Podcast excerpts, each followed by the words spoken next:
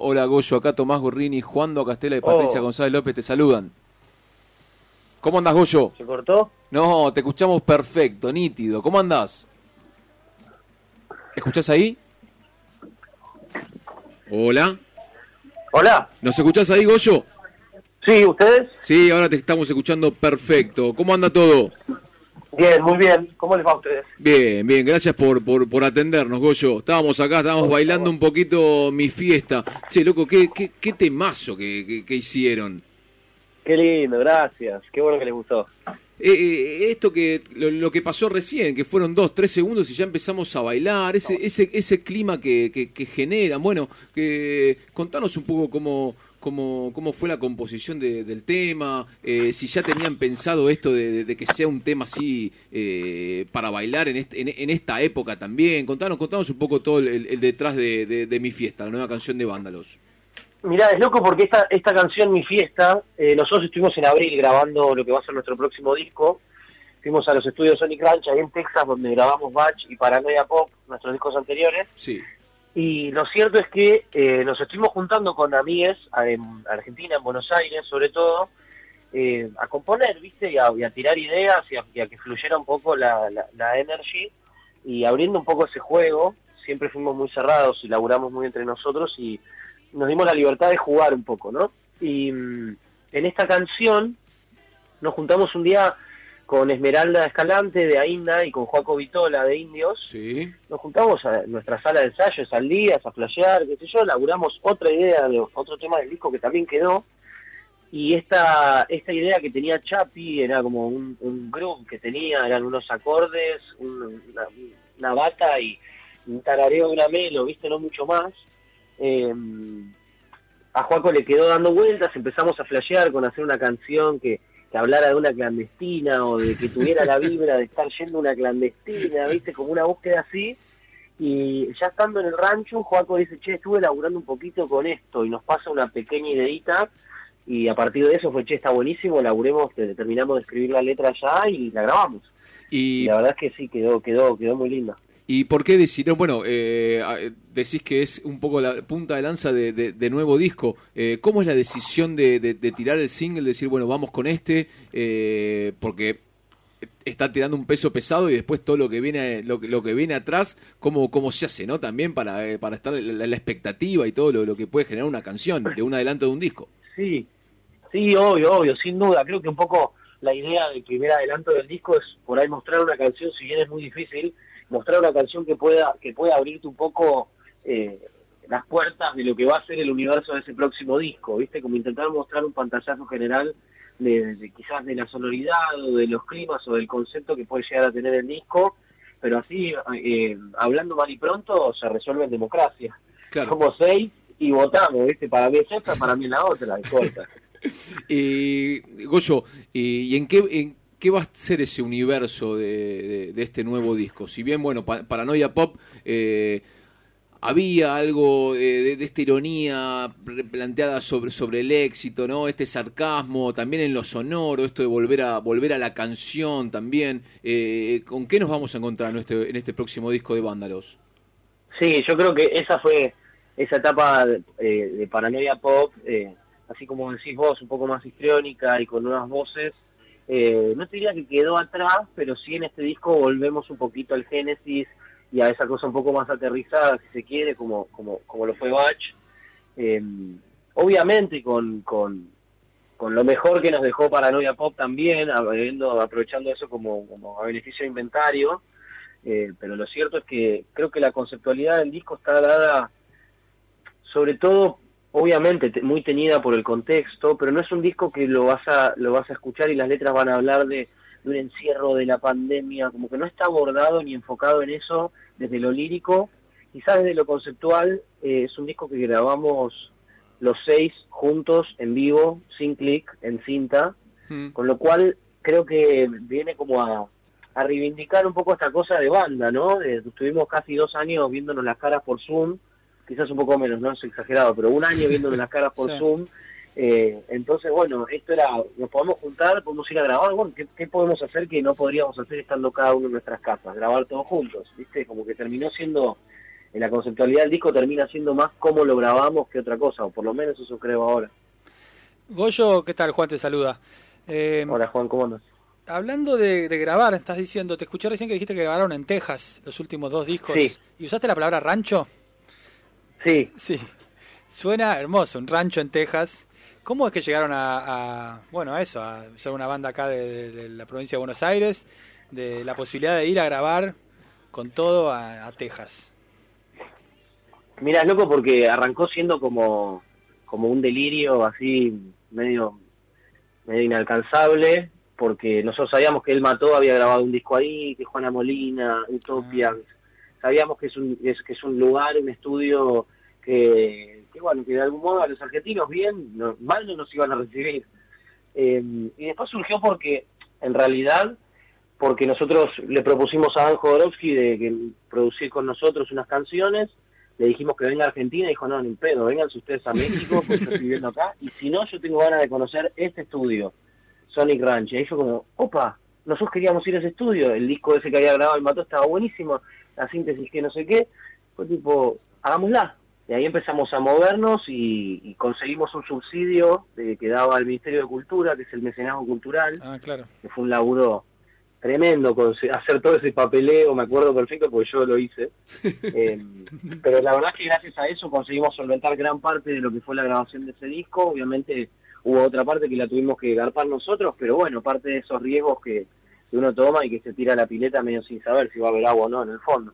Acabas de nombrar a, a Dan que obviamente el, productor que estuvo con ustedes en Batch y en Paranoia Pop, y es un poco también entonces la, explicación de, del éxito de Banda Los Chinos en, en México, ¿no? Esto que, ya habían hecho gira con Batch y con Paranoia Pop, ahora eh, el Paranoia Tour, que fue también una locura, con, con, lugares totalmente eh, llenos. Eh, ¿Es un poco la razón o cómo se explica el fenómeno de Vándalos en, en México? No, sin duda, sin duda Dan tiene mucho que ver en eso, en nuestro desembarco en México, así con esa contundencia y con esa fuerza, eh, porque bueno, él es, eh, eh, si bien es francés, vive en México hace muchos años, em, y, lo cierto es que apenas grabamos Batch con él, él nos empezó a poner en contacto con, con sus amigos, con sus amigas, con colegas, con gente que labura allá, y a partir de eso fuimos muy bien recibidos, creo que sí, también tiene tiene que ver un poco no solamente con, con lo vincular, sino también con lo musical, creo yo. Eh, Adán tiene como, como así como, como una estirpe de productor súper mexicano, eh, y nosotros le fuimos con canciones de una banda argentina, y me parece que ahí como esa mezcla que se terminó dando, eh, nada, terminó de garparnos y, no, nos funcionó mucho en México, y la verdad que allá sí es una locura. Estuvimos hace poco como 45 días girando, hicimos 22 shows en 18 ciudades distintas, casi todos los conciertos agotados, o sea, es una locura lo que pasa allá. Eh, Goyo, eh, hablando de eso, de una banda argentina con un productor mexicano, ustedes tienen un estilo muy particular que hoy recién pensando en, antes de la entrevista eh, hablábamos de, a qué se podía, a qué nos hacía acordar, algo de virus, algo de los abuelos, te han dicho seguramente esta cuestión. Sí, obvio. Eh, y también algo de... Sé que a vos te gusta mucho el folclore. Sí, a full. A full, el folclore santiagueño. Sí, o sea, la realidad es que es la música que escuchaba cuando era chiquito. Mis viejos son de Santiago, si bien no es la única música que escuchaban, mm. era lo único que en las casas de mis amigos no sonaba.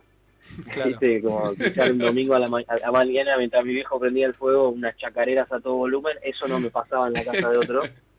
Eh, pero pero sí yo creo que hay algo ahí por, por lo menos en mí en mi manera de abordar la música que, que, que, lo tengo muy adentro y que creo que yo aprendí a interpretar canciones a interpretar la música y a, interpretar una letra eh, cantando zambas y chacareras y, eso me encanta. Buenísimo porque a eso iba de, hay algo de, en tu interpretación también una cosa muy teatral y también una apuesta. Así que que ahí es bien de folclore sí sí coincido con vos. Recontra, y también tenemos, tenemos ahí antecedentes nosotros en nuestra secundaria de, de montar obras de teatro en el colegio, eh, de montar nuestros propios festivales, como hay una conexión ahí con el teatro, con el teatro musical, y de ahí también se desprendió un poco lo que hicimos el, el año pasado con la presentación de nuestro disco Paranoia Pop, que hicimos Paranoia Pop en musical, en musical, lo llamamos así, por más de que no fue un musical con por definición, nos divertía la idea de unir esos dos universos, ¿no? De, de, la cultura rock con los musicales, ¿no? Que acá parece que son mala palabra, ¿viste? Y, y sí, hay algo ahí de la teatralidad que, que un poco lo trasladamos. Y la paranoia, el Paranoia Tour 2021 ahora continúa acá en por, por el interior del país, también de la provincia, y finaliza en el 11 de diciembre en el Hipódromo de Palermo, ¿no, Goyo? Bueno, ¿cómo vas, cómo, cómo está haciendo y qué, qué, nos vamos a encontrar el 11 de diciembre en el hipódromo? ¿Con qué, con, con qué show, con qué, con qué avances del nuevo disco? ¿Cómo, qué, va a ser? Bueno, mira, la verdad es que justo hoy estuvimos charlando ahí con con los chicos un poco de hacia dónde queremos llevar este show, obviamente planteando, eh, va a ser un show con muchísimos eh, invitados e invitadas, tenemos ganas de, que sea como una gran celebración, también armando una apuesta del escenario, así como esto que decían, de una teatralidad, estamos trabajando con un amigo que es escenógrafo, Tato Fernández, que es un crack y labura y, y desde siempre nos banca, a ver si hacemos algo piola con él, eh, con toda la intención de ya llegar con otra canción nueva, del próximo disco y, poder, si, si, todo sale bien y si podemos mantener los planes, estrenarla en el hipódromo. La verdad que con, con ganas de ya hacer esa transición, eh, de, pasar de paranoia al disco nuevo, pero obviamente todavía con ganas de, seguir divirtiéndonos, entonces armando nuevos momentos instrumentales, nuevos eh, alargando alguna que otra parte, estamos probando también y jugando a sacarle el clic a los temas que ya tocábamos con metrónomo y, empezar a quitar elementos y, bueno, y hacer esto que, que, planteamos con este disco nuevo, que es un poco reivindicar la música en vivo. Eh, Goyo, de, en Paranoia Tour, en Paranoia Pop, eh, hay, hay como una especie de, conversación sobre el éxito, sobre el éxito de una banda eh, independiente que de golpe se vuelve muy exitosa. Eh, ¿Cómo viviste vos particularmente siendo el, el, frontman o el cantante de esa banda, el crecimiento que tuvo Vándalos? Sí, yo creo que siempre, justamente lo que pasa en Paranoia es que jugamos un poco a eso, eh, y ahí está como la suspicacia y, la joda de todo, porque en definitiva, sí, como exitosos comparado a quién, ¿no? eh, este, porque siempre hay alguien que puede estar más arriba, pero sí yo creo que era más jugar a esa cosa eh, que sucede más en, en, nuestra actualidad, de que sacas una canción y en dos minutos se pegan, ¿no? Y yo creo que en mi caso y en el caso de Banda Los Chinos venimos haciendo un camino largo, y lo que se dice el camino largo, eh, y de algún modo viene siendo como todo muy muy normal, ¿viste? En ningún momento es que a mí me cambió la vida. Hmm. Eh, yo hago esto y tenemos esta banda hace más de 10 años y lo cierto es que siempre fueron pequeños pasitos los que fuimos dando. Eh, entonces, la realidad es que yo lo sigo viviendo como como que sigo siendo el mismo chabón de hace 10 años, que en la casa de mi vieja no levanta los platos, o, ¿viste? o que llega tarde a los lugares. Eh, obviamente que sí, te das cuenta y, empieza a suceder que, uno va creciendo y que, el, reconocimiento y los resultados empiezan a llegar y vivimos en un mundo resultadista y obviamente que eso a uno le, le sube la autoestima, pero intentamos también mantener los pies en la tierra, ¿no? Creo que también eso es lo que nos trajo hasta acá. Goyo, y a veces, eh, a veces ese éxito, eh, en, en, qué se mide? ¿O ese gran salto? ¿En, en discos vendidos, en, festivales donde participan, en shows? ¿O también la calle es la que sigue manejando el pulso? Eh, el, que escuchás que, el que te saluda, el que te conoce, el que ya se habla de banda los chinos en, la calle. ¿Dónde está realmente el termómetro de todo eso? Sí, yo creo que es un poco y un poco eh, la calle la calle sigue siendo el termómetro más fuerte porque porque sí porque creo que en internet y que en las plataformas y que en las redes sociales todo se desdibuja un poquito pero pero sí me parece que, que, eso está sí me parece que la calle sigue siendo como el, principal termómetro de eso. De cualquier manera no sé si coincidís conmigo pero por ahí no sé si terminamos hablando de esto pero el, la idea del ídolo de rock o del el exitoso estrella de rock que nosotros teníamos cuando éramos chicos ha ido cambiando ahora. Ahora se, hay como éxitos en paralelo, es decir, vos podés ser muy bueno y muy exitoso y te escucha un montonazo de gente y accede un montón de gente a tu arte en paralelo con otras. Antes yo recuerdo que había una gran banda y todos escuchábamos. ¿Crees que cambió? gran banda. Claro, ¿crees que cambió el, digamos el, lugar y la construcción de lo que era el ídolo de rock de los 80, de los 90? Sí, 100%. Yo creo que porque cambiamos las personas y, lo que la gente y lo que el público mismo nosotros pedimos. eh, y porque Internet nos cambió, nos cambió el mundo, nos cambió la vida, nos hizo, nos, nos abrió un poco de, de, espacio, nos dio lugar. Claro. Digo, una banda como Banda Los Chinos sin Internet eh, seguiríamos tocando en, en Beca, en Axolot. ah, yo conozco yo creo que yo creo que gracias a internet nosotros pudimos hacer nuestro camino y, de manera autogestiva ir encontrando nuestro lugar y nuestro público eh, y como decís eh, hay hay gente que no sé la escucha un montón de gente y la sigue un montón de gente pero por otro lado hay otro otro grupo otras otro otro grupo de artistas otro colectivo de artistas. Sí yo creo que cambió un poco esa concepción del ídolo además porque porque se, se, desdibujó un poco esa imagen de misticismo por lo menos a mí me parece. Como que nos mostramos todo el tiempo en nuestras redes, en nuestras plataformas, que te twitcheo, que te muestro dónde estoy, qué cocino, qué como, cuándo me baño, y, y eso desdibujó un poco la imagen así inalcanzable del ídolo místico, viste, como allá lejano. Estamos hablando con Goyo Degano, de voz de, de Banda Los Chinos, y Goyo, en ese, en ese ídolo eh, aparece mucho la, la persona de, Santi motorizado en, ustedes, ¿no? Ese ídolo también anti-ídolo, antihéroe, ¿no? Que, él mismo siempre se, se, baja de ahí. Pero esto que hablas de, de, las cosas autogestivas, de, la independencia, es como que, Santiago y él mató, les marcó un poco el, el, camino, ¿no? Sin duda, sin duda, y yo lo digo siempre, para nosotros es eh, el modelo de gestión más allá de lo musical, que siempre los admiré y me pareció tremenda la música que, hacen, em, desde, lo, desde la parte auto de, gestión, digamos, siempre me, llamó mucho la atención, ¿no? Cómo llevaban adelante desde Laptra Discos, que era el sello con el cual empezó a reunir a todos los artistas eh, afines, digamos, em, hasta así, como, como como irse a grabar con Vergallo a Sonic Ranch. Lo mismo que quisimos hacer nosotros un par de años después. Qué bárbaro, qué bárbaro, qué bárbaro. Bueno, Goyo, y bueno, perdón, perdón, eh, ¿decías? No, no, que quería cerrar diciendo que, lo, lo, banco mucho a Santi, lo admiro y sí, me parece que es un gran referente para, para las generaciones que venimos un poquitito más atrás de él. Sí, porque e, es muy inmediato. La otra vez también hablábamos con, con Mateo Sujatovic y siempre Santiago aparece. Aparece ahí a, la segunda, tercera respuesta aparece Santiago como, como, un, como un guía y como alguien que, que realmente les, les allanó el camino a toda esta, a esta nueva generación. Y, y esta nueva generación también... Eh, eh, eh, por ejemplo, lo que pasó con Emma Jorviler y, y, vos en, en Llamame, en la canción de, Pitada.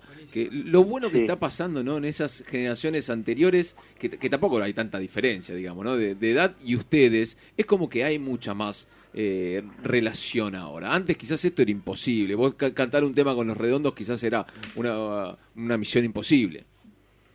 Totalmente, totalmente. Yo creo que eso está buenísimo, que los de arriba le pasen la posta, no porque haya que darle el lugar a nadie, sino por, por, por, tirar un centro, por tirar una onda, y me parece que eso está buenísimo que suceda. Yo tuve la chance de, de, conocerlo a Fito hace poco y tuve una charla exactamente sobre esto, en donde él me decía y me contaba que había tenido que, que, nada, que en su juventud eh, nadie nadie le tiraba un centro, ¿viste? Y todo y los músicos, los que estaban por arriba de ellos era como, no, sacame a estos hippies que no saben, no, saben de música, ¿entendés? Y, y yo creo que eso hablaba de una falta de tolerancia y me parece que lo que están mostrando estos artistas que sí nos tiran la mano es una, una, hermosa tolerancia y, realmente poniendo en práctica la empatía, que me parece que es, es, algo que nos llenamos la boca todo el tiempo hablando de la empatía y que, que es muy difícil ponerla en práctica. La verdad es que está buenísimo que suceda, yo creo que incluso hasta sucede con, con, colegas, ¿no? Esta cosa que decís, como eh, antes Soda Stereo y Los Redondos eran River y Boca, y hoy eso casi que no pasa, te diría. Sí, sí, sí, totalmente. ¿Y con quién te hubiese gustado hacer una canción, Goyo, eh, así de, de, la historia del rock de acá? Y... Una colaboración, así que te diga, Goyo, tenés eh, el martes estás libre, te venís a grabar, ¿con quién te hubiese gustado? Y Luis Alberto Spinetta, Fit Goyo, me caigo el culo. Tremendo. ¿Qué canción? ¿Qué canción harías? ¿Qué canción harías? No, una nueva, que le escribimos una juntos. Claro. Temas. Qué lindo, qué lindo. Bueno, Goyo, bueno, mil, mil gracias por, por, atendernos. ¿Querés repetirnos las fechas o en, qué está el Paranoia Tour? Sí, bueno, mira, esta, esta semana seguimos con, con San Miguel y con Quilmes. Estamos, estamos abriendo un poco el juego, saliendo a recorrer eh, ciudades nuevas que no habíamos recorrido en, Argentina. Eh, tenemos, justo hoy estaba mirando la agenda y tenemos ocupados todos los fines de semana, salvo el fin de semana de elecciones, todos los fines de semana con shows y con conciertos, así que full gratitud, no podemos creer que estemos volviendo un poquito a la vida y bueno, culminamos el año el 11 de diciembre en el, en el hipódromo, donde bueno, como les contaba, vamos a hacer un show eh, con, con, toda nuestra energía, despidiendo un poco paranoia y, y bueno, empezando a adelantar ya canciones de lo que va a ser nuestro próximo álbum. Goyo de Gano en Malas Lenguas. Goyo, mil gracias y bueno, eh, muchos éxitos en todo y esperamos verte en, por lo menos en el... vos, Juan, en, San Miguel lo puedes ir. Puedo ir a San Miguel. que te queda cerca. Completamente. Bueno, Goyo, mil gracias. San eh. Miguel, ¿eh? Si querés venir, posta, escríbeme. Dale, total. Mirá, mirá cómo te ganaste unas entradas. Qué bien. te la llevas. Goyo, mil, gracias. muchísimas gracias, ¿eh? Un, un placerazo. Les mando un abrazo grande. Que anden bien. Goyo Degano de, de Banda Los Chinos, eh, en otra nota hermosa en Málaga.